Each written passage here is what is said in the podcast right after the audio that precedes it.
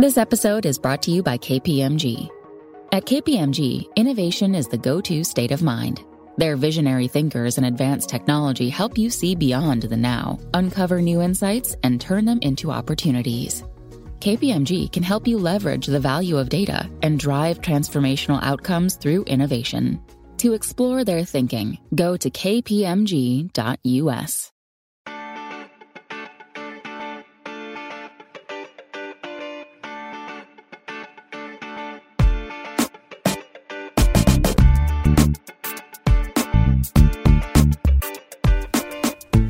Desde el bar, edición, otra derrota de la selección mexicana. Cuando estaba, yo vi el resumen primero antes de ver el partido y cuando iba 2 a 0 no lo podía creer y ya pensaba en, ¿ahora qué vamos a decir en el, en el episodio? Y después, gol, gol, gol. Y todavía yo, inocente, albergaba la esperanza cada vez que el resumen, porque vi el resumen sin ver el resultado, eh, que, que, se acercaban a que, que fuera gol y no, nada que ver. Tristemente, ya después vi el partido y se ve mejor sabiendo el resultado, sinceramente, duele menos. Pero bueno, en fin, yo soy Martín del Palacio y me acompaña como siempre Luis Herrera. ¿Qué tal Martín? ¿Qué tal gente que nos acompaña siempre? A la recién llegada le avisamos que este programa lo puede encontrar básicamente todos los días en Amazon Music, Apple Podcasts, Spotify, Google Podcasts y todas las apps que se les ocurran. Así que por favor, quien no lo ha hecho ya, suscríbase en la que más les guste, de preferencia en Apple Podcast, para que también nos echen la mano con un review de 5 estrellas con comentario y así más gente nos puede encontrar. Como también queremos que encuentren el canal de Telegram desde el bar POD, desde el bar Pod, para que reciban ahí los avisos de cada episodio, también de columnas, de colaboraciones, eh, de notas en las páginas, también de exclusivas de vez en cuando, streams de grandes eventos. Ya este fin de semana regresamos a, a producir eh, grandes transmisiones de la Premier, la Liga. Eh, quizá también Liga MX, y el Gran Premio de ¿qué? Singapur, así que vale mucho la pena que ahora se unan a Desde el Bar POD en Telegram. Ahora sí, pues hablemos de este partido que arrancó pues muy muy bien para la selección, un penal que yo decía al medio tiempo, una circunstancia favorecedora, que también podía ser un poquito, digamos, engañosa. Martín está recibiendo llamadas, mensajes de personas extrañas Estoy- a hora de grabar. Estoy, es- ¿cómo, cómo, cómo eran? Eh, llamadas sospechosas. Está, está llamando llamadas sospechosas, llamadas misteriosas en plena grabación, pero bueno, les decía yo que llegó ese gol muy temprano, cortesía de Alexis Vega de penal, y eso pues dio una sensación diferente a al juego de la selección porque es rarísimo que México vaya ganando 1-0 al minuto 6. No, Creo es que- realmente rarísimo, sí, Entonces- sí, sí. Y a mí me daba mucha curiosidad cuando cayó ese gol, ver cómo iba a reaccionar la selección, porque nunca, nunca metemos goles tem- tempraneros, ¿no? Creo que ha pasado realmente muy poco, incluso en los de eliminatoria, puta, hay que batallar y batallar y batallar y batallar y pam, pam, pam, bregar y bregar hasta que, hasta lograr el gol. Y la verdad es que México reaccionó muy bien ante Sí. la prosperidad, ¿no? O sea, cayó el, el segundo gol, México llegaba con, con más peligro, no era dominador, digamos, pero, pero llegaba con más peligro. Colombia también, hay que decirlo, jugaba con nueve, porque James y Falcao, francamente, no estaban para nada. Pero bueno, tenía muy buena pinta la cosa en, en la primera mitad y después, bueno. Sí, y es algo que yo advertía al medio tiempo, les decía, ¿no? o sea, fue un, definitivamente un, buen primer tiempo de México, pero sí, podía ser quizá un poco engañoso por esa circunstancia en la que rara vez estamos y que vaya, ojalá ocurriera en el Mundial, pero no estoy muy optimista de que le vayamos a hacer un gol a Polonia al minuto 5, si ocurre, fabuloso, pero sí me parecía que bueno, que eso quizá distorsionaba un poco nuestra imagen de la selección con ese 2 a 0, un marcador que se veía claro, eh, merecido, al menos en estadísticas, más remates a gol, más remates a puerta, bueno, o sea, eh, de portería, más este, en general, o sea, mejor control del juego, con todo y que con más la pelota, pero sí, la, la, la, la imagen que nos daba la selección parecía pues hasta falsa porque no estamos acostumbrados a verle superar con tal claridad a un rival de, calidad como Colombia. Y pues sí, ya pasa el segundo, llega el segundo tiempo, Colombia hace cambios. Colombia como que se dio cuenta en ese momento de que, vale, es momento del recambio generacional. Chao James, chao Falcao, chao todo el que se les ocurra. Vamos a meter a los buenos de ahora. Y en 20 minutos nos volvió a la realidad de México, que no es, la- no es muy bonita como, creíamos al medio tiempo. No, bueno, se criticaba mucho al, al técnico argentino de Colombia, Néstor Lorenzo, porque mantenía las vacas sagradas, ¿no? Sonaba. Pero en este caso, la verdad es que Colombia sí tiene una generación de jugadores jóvenes muy interesante, ¿no? Desde Santos Borré, Sinisterra, el, el propio Carrascal, que entró, que no es tan bueno, pero que entró también de cambio. O sea, es, es un equipo mucho más joven y, y bueno, a final de cuentas, tiene lógica que los pidan. No son jugadores de la liga local colombiana que la gente, pues por alguna razón, tiene la fantasía de que, de que van a funcionar mejor. Eh, y la realidad es que, eh, que, en el momento que entraron, pues sí cambiaron el partido. Ahora, hay una, una cosa que decir a favor, digamos, entre comillas, del Tata Martino, que es que, eh, bueno, si tu equipo va ganando 2-0 al medio tiempo, pues normalmente uno no cambia, ¿no? Pero también creo que estaba claro al medio tiempo. O sea, creo que lo que diferencia a los técnicos normales con los técnicos top es que los técnicos top logran ver escenarios de lo que va a pasar y reaccionan en consecuencia a tiempo, ¿no? No voy a decir que Osorio era un técnico top, pero trabajaba mucho en eso, ¿no? O sea, pensaba, ok, vamos a plantear el partido así, si el rival hace esto, pues entonces nosotros vamos a hacer lo siguiente.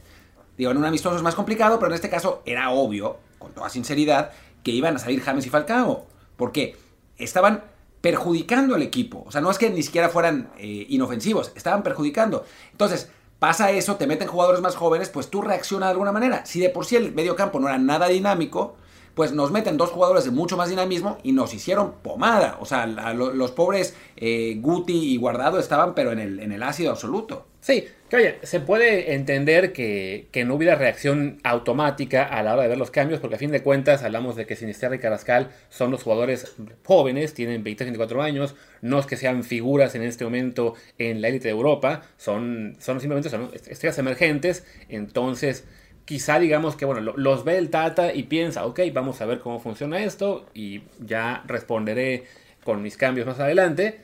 No te imaginas que en 6 minutos ya se, te acabó la ventaja, porque sí, fue una cosa de que literalmente al 49 ya habían eh, marcado el primero Sinisterra a pase de cuadrado, cuadrado perdón, y 3 minutos después marca el segundo a pase de Carrascal y México estaba pues, completamente eh, perdido en ese momento.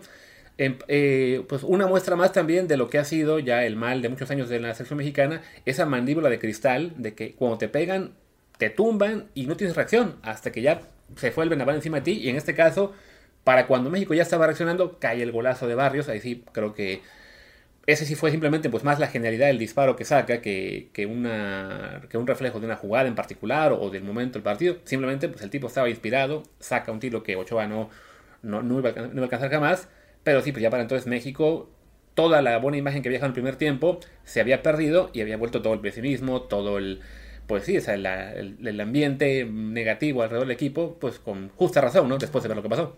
Sí, a ver, los dos goles tienen su historia, ¿no? Los dos goles de Colombia. El, el primero es otro gol a balón parado. Y tiene que ver también porque si analizamos, eh, Luis, si quieres por la alineación completa de México, analicemos qué jugadores de esta alineación de México tenían más de, miden más de un 80. Ochoa, sí. Moreno, sí. Guardado, digo Araujo, sí.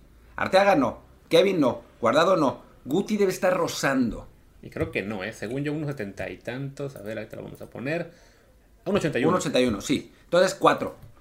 Eh, y de los que siguen, digo, ahora me, quitaste la. Era Charlie el que sigue, que no, definitivamente. Charlie no, Henry Martín no, Vega no, Antuna no. O sea, tenemos cuatro jugadores titulares que tienen menos de un 80. ¿Cómo vamos a competir en balón parado con jugadores que son mucho más potentes físicamente como los colombianos. O sea, es que es... Digo, yo sé que mataban a Osorio porque quería jugadores altos en la contención y un lateral alto, pero es que tiene lógica, por amor de Dios. O sea, con, con, Osorio se recibieron tres goles en 50 partidos a balón parado y con Martino creo que en los últimos tres partidos se han recibido tres. O sea, es que es, es de pura lógica elemental. ¿no? Y, y, mencionamos a Eddie Gutiérrez que nos, nos, aparecía con un 81 en una ficha, pero en otras dos sale con un 77-77. O sea que lo más seguro es que tampoco llega a un 80. Tampoco, o sea, eso, eso va por un lado, ¿no? Y por el otro lado, el segundo gol, yo creo que ese gol no cae en el Mundial. Porque en ese gol viene una pelota eh, dividida en el borde del área y Guardado no mete la pierna. Sí. O sea, yo creo que Guardado dice, puta, arriesgar en este momento mi Mundial en esta jugada, nah y entonces la deja así y pasa y Guti llega tarde. También.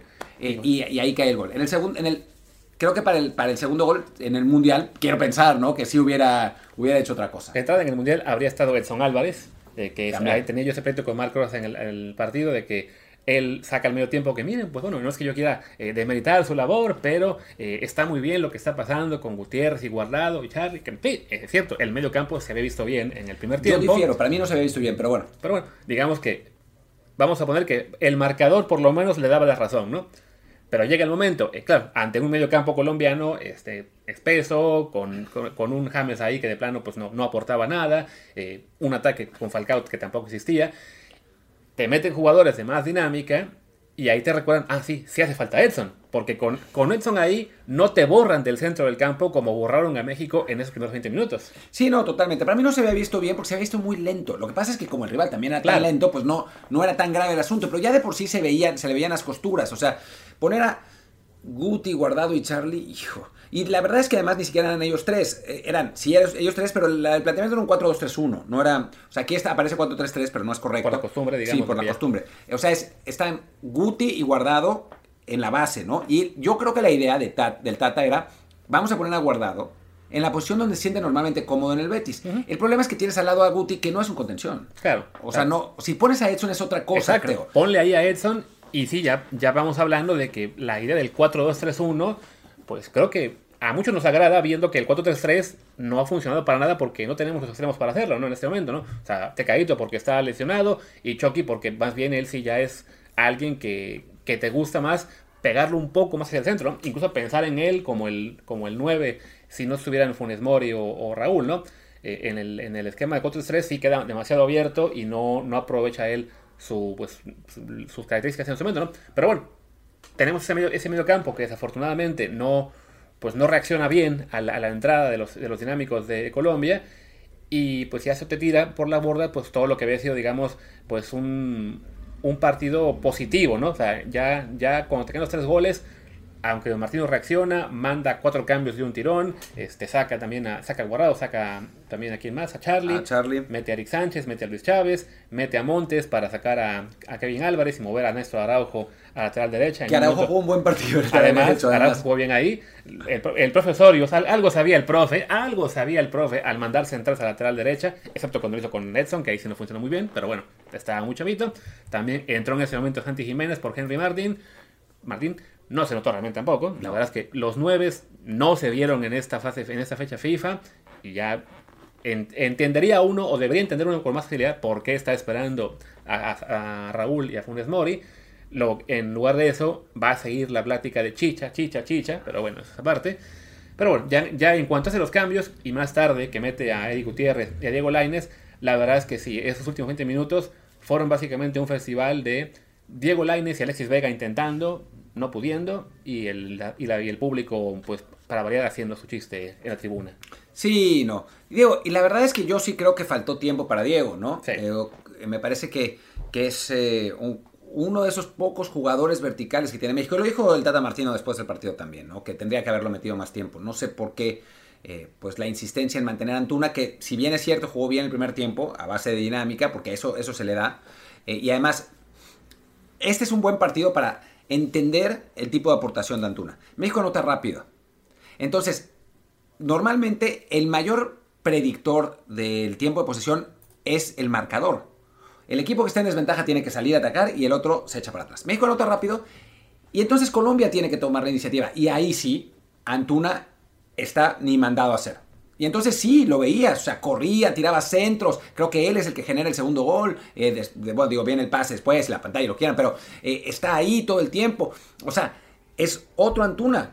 Empieza el segundo tiempo, caen los dos goles y ya es el Antuna de siempre, porque pues sin espacios no puede funcionar eh, como, como es así. Y ahí sí hubiera sido mucho más útil haber metido a Laines antes. Pero bueno, Antuna fue el menor de los males, ¿no? Y, y Alexis, el problema es que, y me lo, me lo decía bien eh, Fer Palazuelos, que yo no lo, había, no lo había entendido así, pero él que lo ve todo- todos los partidos en Chivas, eh, me lo describió muy bien.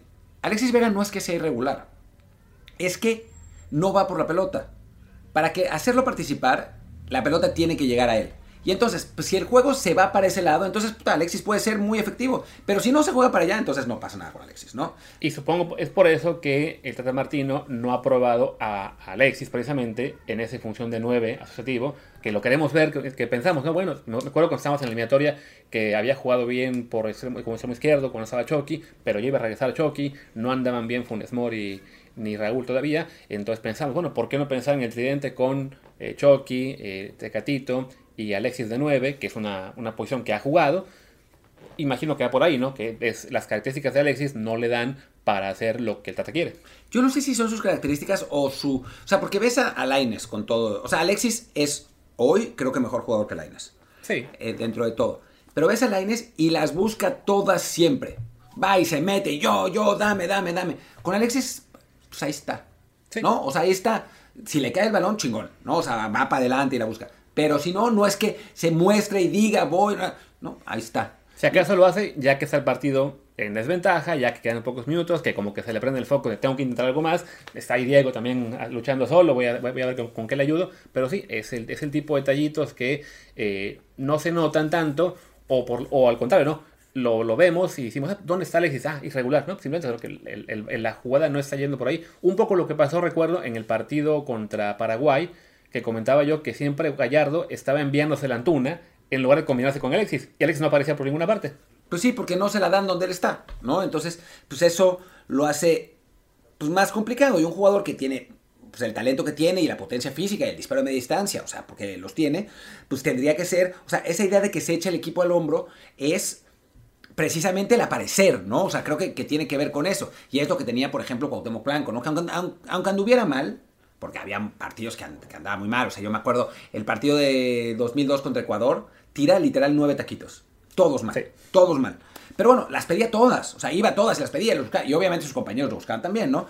Pues Alexis, sin tener la calidad de Cuauhtémoc, no, no, no blasfememos, pero digamos que dentro de este selección es el más parecido. O sea, por lo menos, pues no las pide para nada como él. Ni mucho menos. Sí, no. Y bueno, tristemente ya es. Eh, de todos modos, bueno, él creo que fue de los que mejor imagen dejó en la fecha FIFA, más allá de que en el segundo tiempo no pudiera aportar mucho más. Creo que es además de, los, muy pocos que dejó buena imagen.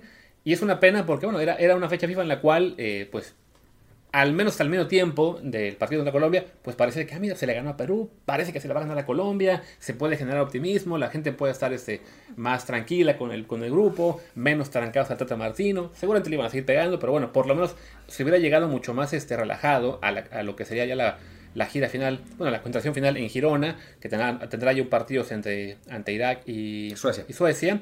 Y en contraste, pues lo que vamos a ver es más golpeteo de aquí a las próximas tres semanas y también más polémica con los jugadores que no están en la lista, cuando quizá si el partido acababa ayer 2 a 1, ya se hubiera acabado eso, ¿no? Ya sería simplemente, bueno, a ver, falta funcionamiento, falta tal, pero ya no habría tanta eh, afición y, y report fans pensando, ay, pero es que hace falta Chicharito, ay, pero es que hace falta Aldo Rocha, ah, hace falta Cendejas, ¿por qué no hay una chance para Emilio Lara? Llamen a Julián Araujo. Ah, no ese es que es, carraciado.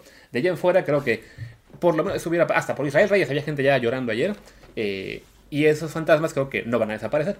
No van a desaparecer, pero pues ya se fregaron, porque ya fue. O sea, lo que, lo que es es lo que es. Y creo que este partido demostró que, pues, los héroes sin capa de los aficionados, pues, no están para el fútbol internacional. O sea, o todavía no están. Y es el caso de Kevin Álvarez, ¿no? O sea, yo es lo que, lo que decía tanto en la columna como en Twitter.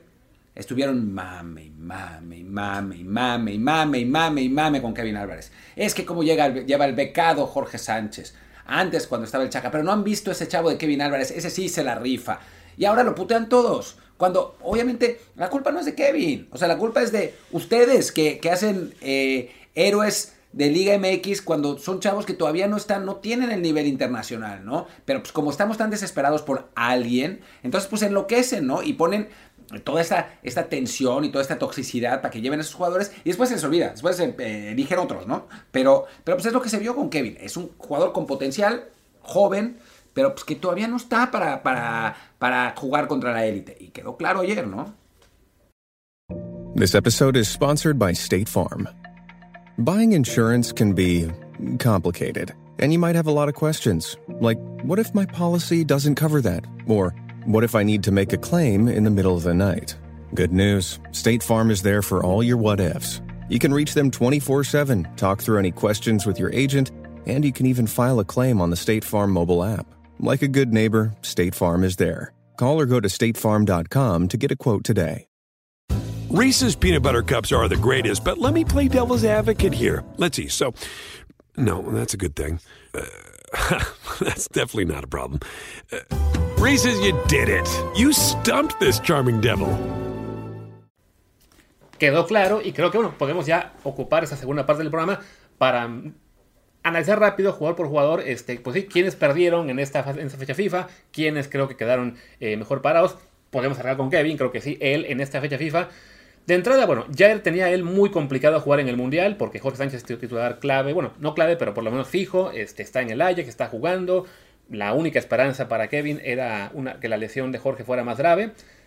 en este momento creo que más bien la duda es si, si Kevin no está tambaleando y va a forzar a Tata a mirar a alguien más, que el problema es que es Julián Araujo, que es básicamente una versión menos pulida de Kevin Álvarez. Sí, y que anda peor. O sea, la otra opción sería Emilio Lara, pero creo que cuando, desde, o sea, cuando lo llevó al, al, molero, se dio cuenta que ese estaba más verde aún, ¿no? Entonces, pues sí, creo que, que Kevin Álvarez, aunque fracasó, reprobó su audición, pues sí, seguirá yendo al Mundial por falta de alternativas, ¿no? A no ser que de pronto diga Cata Domínguez, que esperemos no, porque ya, ya, para que no. Hablamos, hablamos, de que es, el, es el lateral derecho suplente y además ya vimos que Araujo se puede mover para ahí y jugar bien. Entonces mejor sí, que vaya Kevin y ya, no que le sirva la experiencia para que en el próximo mundial ya esté jugando. Además, más allá de que lo hizo muy mal ayer, y sí lo hizo muy mal, tan mal que obligó al Tata a hacer un cambio que hizo 10 cambios en los dos partidos y solamente hubo uno de un defensa y fue él.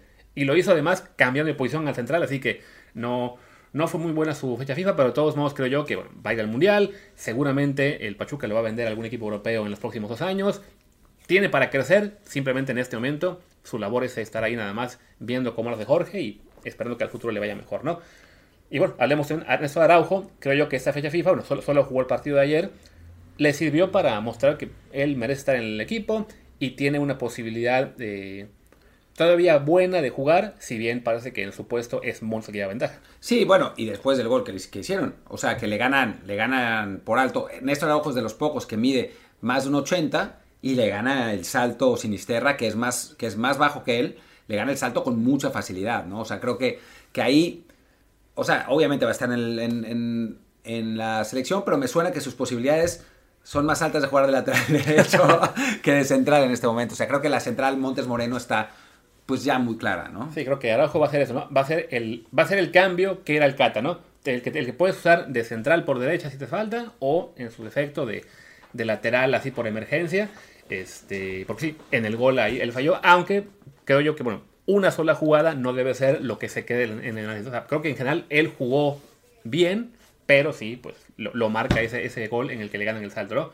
Héctor Moreno jugó ambos partidos, además completos, que para un veterano ya que está para el asilo, según dicen algunos, pues es, algo sobresaliente. Creo que Moreno ya consolidó por completo que va a ser titular en el Mundial. Este, y la gran duda es, pues, ¿quién va a ser su suplente, no? Si Johan o, Angulo, porque ninguno jugó un solo minuto. No, no llevó a nadie. Yo pensé que iba a meter un rato a Johan, eh, y por la misma edad de Héctor, ¿no? O sea, pero bueno, pues Héctor aguantó. Yo creo que pues el Tata lo considera base y le quiere dar los más, los más minutos posibles. Y si está bien físicamente, Moreno va a jugar los tres partidos de, la primera ronda. Ah, luego, no, lateral izquierdo, Arteaga, me parece que jugó bien, metió el gol además, pero, y, y, había gente que me decía, bueno, pero ¿por qué no como ganador? Bueno, creo que ganó en cuanto que se consolidó en la lista, no tiene él ningún peligro de quedarse fuera. Si tiene que jugar, podemos confiar en que lo haga relativamente bien. Pero, para su mala fortuna, Gallardo también jugó bien en el partido anterior, ha andado bien los últimos dos meses, le gusta más a Tata Martino y va a ser el que juegue en el Mundial. Sí, Arteaga tiene la ventaja, tiene la desventaja del físico, que eh, Gallardo es mejor físicamente, es mejor por arriba, es, eh, es un jugador, pues digamos, con, con esa ventaja, aunque Arteaga es en el último tercio es mucho más decisivo, ¿no? Que eso también te ayuda. Es, es un lateral ofensivo. Vamos a ver, o sea, yo también coincido con Luis. O sea, creo que el titular va a ser Gallardo, aunque me parece que, o sea, si se lesiona Jorge Sánchez estamos en problemas. Si se lesiona Gallardo no pasa nada. Sí, ahí está, ahí la cosa más tranquila. quizá habría que probar en algún partido los que quedan, mover a Arteaga lateral derecha. Alguna vez lo hicieron en el Genk a lo mejor no lo hizo muy bien y por eso no lo empezaron nunca más. nunca más. y además, al Tata no le gusta usar laterales a, pie cambiado, pero bueno, es otra, otra posibilidad en caso de emergencia, ¿no? Bueno, sigamos en la defensa. Montes es titular fijo, ahí, no hay ningún problema. Lo que jugó lo hizo bien. Este, decíamos, no jugaron ni Johan ni Angulo. Que bueno, es una, es una lástima porque no sabemos cuál de los dos es el cuarto, aunque suponemos que es este Johan. Tampoco me inquieta tanto que no juegue ninguno de los dos porque pues, es normal. O sea, cuando tienes en un equipo de cuatro centrales, eh, en línea de cuatro, este, pues el tercero es el que va a jugar regularmente y el cuarto casi nunca, ¿no? Entonces, que el Tata no usara ni a Johan ni a Angulo es, digamos, está dentro de lo, habitual y ya pues, en los entrenamientos él habrá, estará determinando cuál le gusta más, ¿no? Sí, o sea, yo hubiera pensado que eso, que iba a jugar Johan un rato. Para ver, ¿no? O sea, porque en ese partido sí hizo todos los cambios, pero en el partido pasado se quedó con dos. Sí. O sea que, digo, quería ganar. Obviamente el partido pasado lo quería ganar. Pero, pero bueno, me hubiera imaginado que, que hubiera entrado Johan. Sí, quizá si en este hubieran ido 2-0 al 60-65, ahí sí hace cambios diferentes, ¿no? Y ah, no, dijimos, no, no dijimos nada de Ochoa, pero es que de Ochoa, pues, que hay que decir, ¿no? Es titular fijo, no tuvo culpa en ningún gol. Todavía el, el Panda quería echarle la culpa en el, remate Sí. de cabeza de Sinisterra. Pero Ochoa no podía haber hecho nada más. Es como, güey. No, no podía. O sea, no, o en el remate, el- eh, bueno, el gol del el tercero, el de Borré. ¿Alguien dijo? Alex dijo, la foto es un ejemplo de lo que Ochoa hace, pues, pues, intentar, pero era imposible, ¿no? ¿no? No tuvo ninguna culpa. Ok, veamos el medio campo, arco con el de ayer. Eddie Gutiérrez, creo que pues buen primer tiempo, pero se lo comen por completo en, el- en los siguientes 20 minutos. Creo que va al Mundial, pero va a jugar muy poco. Yo creo que el hecho de que haya jugado él y no Romo es un voto de confianza para él. Aunque bueno, Romo recuerda que está haciendo... Ah, está lesionado, sí, cierto. Olvídate. Entonces tal vez hubiera jugado Romo.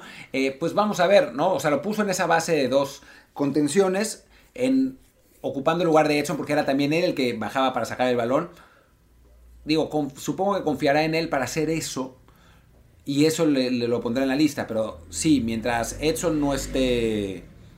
Digo, no esté lesionado, no le pase nada, yo creo que Guti no va a jugar. Y sí me parece que mostró falta de dinámica importante. Y contra otro tipo de rivales va, va a ser difícil. Sí. Guardado, pues es, es un análisis muy parecido, ¿no? Buen primer tiempo, haciendo lo que él le gusta hacer. Ah, bueno, mencionaba a Mar- Mark Rosas también. Ella en Twitter, que... ¿Cómo? mostró Ya sé cuál. ¿Por qué dijo eso? Lo de Dilo. vertical. Lo de Sí. que de que, de que eh, aporta un, eh, mucho más... que, como le dijo, bueno, al final dijo, pases verticales, ¿no? Estoy a punto de decir, a Ramón y Martín no les gusta esto. Es que es, es absurdo. En este partido tampoco dio ni un pase vertical. ¿De dónde sacó eso? Digo, yo sé que a Mark le cae muy bien guardado, es, es, eh, se llevan muy bien y además lo admira mucho. Y bueno, es que hay cosas muy admirables de Andrés, pero su verticalidad no es una. Sí, o sea, no. está muy claro. De todos modos, digamos que en el primer tiempo estuvo bastante, creo que creo yo que estuvo- bien en lo que sabe hacer. Y si el Tata eh, empieza a cambiar a ese 4-2-3-1, lo veré yo como favorito para ser titular junto a Edson. Sí, yo también. Creo que tendría que ser él. Sí. O sea, no favorito, sino que, por favor, ponlo a él, ¿no? Porque es, el- es la posición que juega en Betis. Exacto. Charlie Rodríguez, digo, creo que vaya al Mundial porque, vaya, jugamos partido como titular, le gusta mucho al Tata, ha estado en general en la, en- ¿cómo se dice? En, en todo el proceso, también en los Olímpicos, pero la verdad es que tuvo una fecha muy mala. catastrófica. O sea, para mí fue el peor. Pues sí, de, de los que fueron titulares y más, fue el peor. Sí. O sea, estuvo sobrepasado, equivocando los pases, eligiendo mal, sin aportar a la ofensiva, eh, dejando que los interiores rivales se fueran. O sea, yo no vi nada, o sea, nada del jugador que había sido en 2019-2020. O sea, es- esa lesión también lo, Sí. lo, lo dejó sin, sin el mismo nivel. Ahora, pues es que es posible que juegue porque el Tata le encanta for some reason. Digo, aún falta ver si Héctor se recupera. Si Héctor se recupera, creo que ya Charlie baja bastante en las prioridades. De todos modos, me parece que no va a alcanzar este, esta mala fecha FIFA para caerse de la lista, No. porque sí estaba él muy arriba, eh, pero sí fue de lo, de lo peorcito en la fecha FIFA. Y luego, de quien entró de cambio, Eric Sánchez creo que se cayó de la lista. Se acabó. O sea, creo que él, de por sí, que ya era el número 28 en, la- en esta lista y creo que también lo era en, la- en el corazón del Tata y lo, lo poquito que pudo jugar no lo hizo bien, entonces creo que... Además, el medio campo era donde más jugadores había que se notaba que iban a sobrar por lo menos dos o tres, entonces creo que Eric ahí sí también se cayó. Luis Chávez no entró muy bien en el partido de ayer, pero Ni también... Pero tampoco jugó bien contra Perú. Y tampoco pero- contra Perú. De todos modos, creo que lo que ya había hecho antes lo va a salvar. O sea, sí, me acuerdo que alguien comentaba en nuestro chat de Telegram eh, que sí, este, de- matándolo de que ven, no tiene nivel para estar en el mundial, eh, no, no debe ir, es solamente uno más de los inflados de Liga MX. No es para tanto, aunque sí fue una vuelta de realidad estos dos partidos, sobre todo creo yo el de ayer, que pues, es, un, es un buen jugador de Liga MX al cual lo pones a jugar contra rivales de talla internacional que ni siquiera son de élite, son Perú y Colombia, y ya sufre más, entonces va a ir como el sexto mediocampista y seguramente no verá minutos. No, aunque bueno, con el Tata, quién sabe, ese tipo de jugadores le encantan. Por, Sí. por alguna razón, o sea, el Charlie. eh, eh, digo, ¿dónde están? ¿Dónde está Bigón? ¿Dónde, ¿Dónde? está. Aldo Rocha? No, bueno, en fin. Eh, pasemos a la, ahora a la delantera. Bueno, pues, medio campo todavía, Orbelín, que jugó más de Ah, jugando más- mediocampista. Pues entró bien los Sí. dos partidos que entró. Y creo que va, creo que también va a entrar en la lista. O sea, me, me preocupaba un poco que sea el 31, pero nos decían que bueno, es porque es el número que él usaba en, en Cruz Azul. Entonces, no es porque fue el 31 de esta jerarquía. También, o sea, creo que además que ya haya jugado más como interior a diferencia de lo que había hecho en, en la eliminatoria que fue más extremo, pues es también un punto en el que Simón Tata lo quiere usar donde más este, útil puede ser y creo también que, que va a ir, eh, aunque sí, él es de los que en teoría jugará poco, ¿no? O sea, creo que la base son Héctor, eh, bueno, digo, Guardado y Edson, y Héctor si está de vuelta, y ya a partir de ahí, pues se repartirán minutos Chávez, Gutiérrez, Orbelín y, y, y Charlie. Sí, y Orbelín tiene la característica que es el único interior vertical que realmente tenemos, ¿no? O sea, si juega ahí, que es lo que aportaba en algún momento Sebastián Córdoba cuando, cuando jugaba ahí, ¿no? Entonces, pues sí, puede ser. Y el que se cayó porque no jugó es Fernando Beltrán. Sí, que era otro de los, de los eh, favoritos de los conocedores, y, pero pues, hay, hay niveles, ¿no? Y creo Sí, que- no, y creo que el hecho de que no jugara ni un solo minuto eh, es, una, es un poco lo que vimos con Pizarro en el partido como modelo contra Paraguay, que no jugó tampoco, pues ahora creo que este fue el, el mensaje del Tata. Beltrán tuvo sus oportunidades, tuvo su buen partido en la National League, no me contra quién fue, quizá contra Surinam o algo así, o Jamaica. No, fue contra Nigeria. Ah, fue la Nigeria. Ok, ya, ya quedó muy lejos eso. Fue, hace tanto, fue hace, un, fue hace ya como una estación del año, ya, ya no recordamos bien. Pero sí, que no jugar en esta fecha FIFA y también la gran competencia que tiene, más allá de que no jugaran muy bien esta semana, me parece que Fernando se quedó ya también o se va a quedar fuera de la lista. Y pues la delantera, vamos con, ¿qué? ¿Por los, por los primero? ¿Por los, ¿Por los extremos o por, ah, por las bandas? Sí. Sí. bueno, vamos por las bandas. Arrancamos. Bueno, Chucky, no hay mucho que decir. O sea, no es que haya jugado particularmente bien, pero bueno, metió el gol y es el jugador más importante del equipo. Así que, que dejémoslo, dejémoslo ahí. Lo interesante está eh, por el, por el otro lado, ¿no? Sí, ¿no? Digo, jugó el Piojo Alvarado contra Perú, entró Antuna en su lugar, ahora jugó Antuna, en su- después entró Lainez en su lugar. Creo que, pues los tres tienen chance de meterse porque tuvieron sus momentos, pero con Tecatito, digamos que asomando, que, que puede que sí llegue, pues se tiene que dar fuera uno. Y si hay, y, y si hay que apostar, yo apostaría porque el Piojo no va a llegar. Yo también. O sea, creo que a pesar de que Laines jugó, fue el que menos minutos jugó, creo que es por diseño. O sea, Sí. creo que el Tata lo tiene muy claro como el revulsivo para cambiar un partido los últimos 10-15 minutos. Sí. O sea, creo que es- Al- al está menos- claro con eso. al menos hasta que él sea un jugador clave en su equipo de inicio, don- y, en, el Braga todavía no lo es, y quién sabe cuándo lo sea, porque Ricardo no se quiere ir, este, en la selección también ese va a ser su rol, ¿no? Un jugador para 15, 20 minutos en segundo tiempo, cuando se va perdiendo o se va empatando y se quiere eh, romper el empate. eh, pero bueno, sí, tiene ese rol específico, ¿no? Es un jugador que es distinto a los demás, que regatea, que encara, que busca hacer algo en espacios cortos. Todos los demás simplemente dan el pase para atrás. Entonces, sí me parece muy, muy poco probable que lo, que lo dejen fuera de la lista. Antuna por el tema de la velocidad, que también tiene igual sus momentos en los cuales se le puede aprovechar y, aporta algo bueno al equipo, eh, como lo vimos en el primer tiempo ante Colombia, también creo que se mete.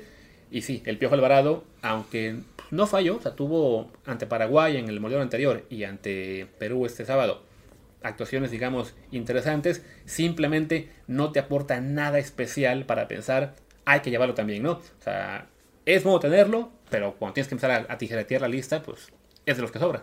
Si es que Tecatito va. Si Sí, no claro. va, yo creo que al Sí, final. si no va, se mete. Sí, Sí, porque por- o sea, tenemos ahí tres extremos por derecha y dos por izquierda, que serían básicamente Chucky y Vega. Chucky Vega, que eso está claro. ¿no? Sí, o sea, ¿no? creo que no hay, no hay más dudas. Si acaso con Vega estará la tentación de mandarlo por derecha, a ver si puede también ahí. Porque fue, fue el mejor de todos los extremos.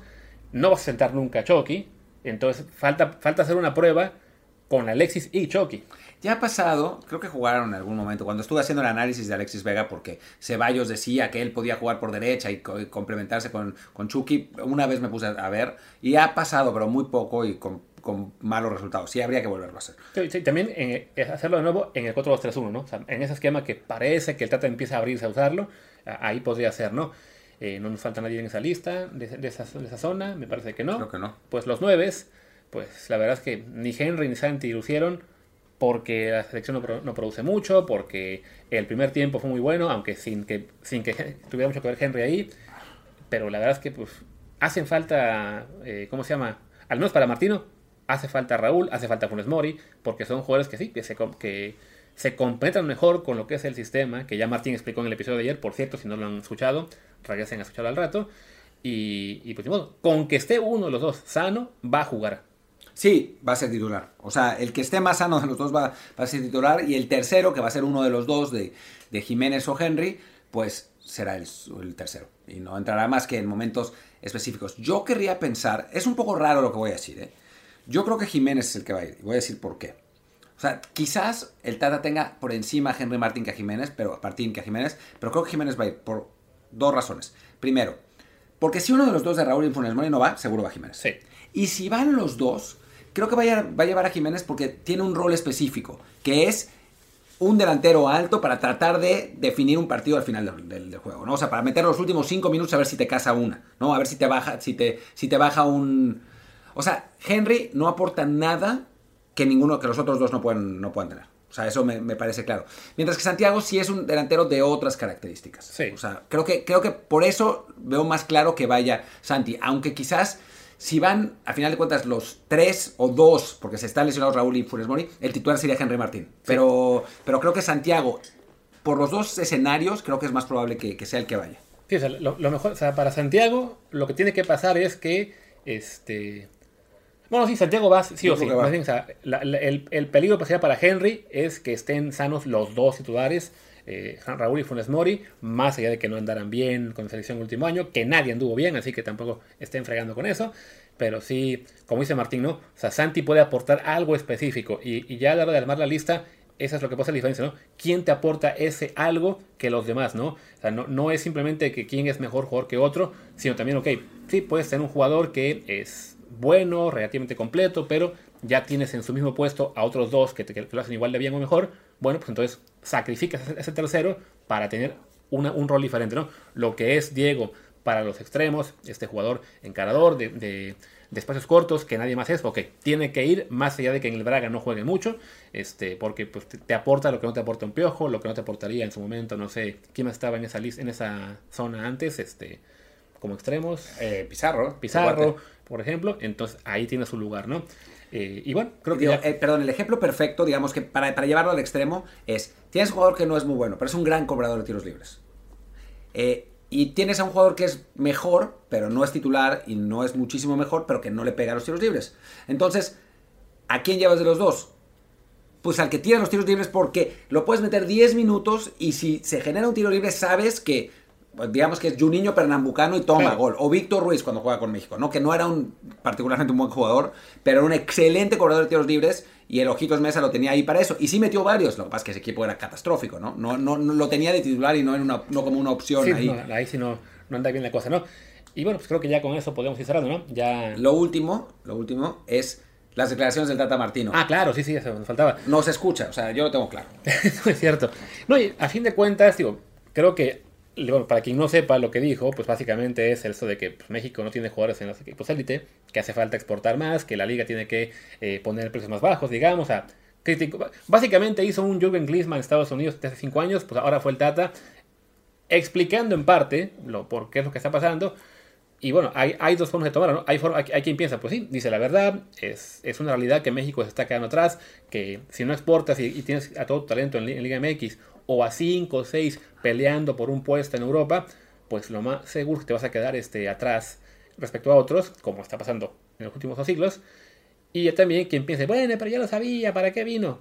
Pues a lo mejor cuando vino pensó que la cosa iba a estar un poquito mejor, ¿no? Seguro, seguro. Y bueno, es un reto, ¿no? O sea, al final de cuentas, él piensa o pensaba que le podía sacar provecho, que estos jugadores iban a desarrollar más, ¿no? O sea, eh, hace cuatro años que llegó, uno pensaba, Talaines acaba de irse al Betis, claro. va a explotar, eh, va, va, a ser uno de los mejores jugadores de la liga, lamentablemente pues no alcanzó a, a cumplir su potencial. El eh, tridente lógico ya estaba en Europa y decía, ah, sí, van, van, a llegar hasta el siguiente mundial, van a ser la base, tenías también ahí a jugadores... Araujo este... estaba en Europa también, eh, digo, Gallardo se había visto muy bien en el mundial, o sea, como que había un poquito más de esperanza. Bueno, y tan, tan lo había que en 2019 y 2020 el equipo jugó mucho mejor, sí. pero pues después se derrumbó y la verdad es que los recambios los ves y no dan. Sí, no, o sea, entre lesiones de jugadores clave, entre veteranos que, pues sí, eso, ¿no? Empiezan a dar el viejazo o se regresan a México o Estados Unidos. Y también esa base joven que debió irse a Europa hace 3, 4 años y no lo hizo, pues es, es lo que está pasando, ¿no? O sea, al, al, Tata ya saben que sí, lo criticamos, que pensamos que muchas cosas las hizo mal, pero en este momento ya, estando tan cerca de la Copa del Mundo, pues no, así como, así como decimos, ¿no? ¿Qué aporta cada jugador? Bueno, ¿qué aporta cada periodista?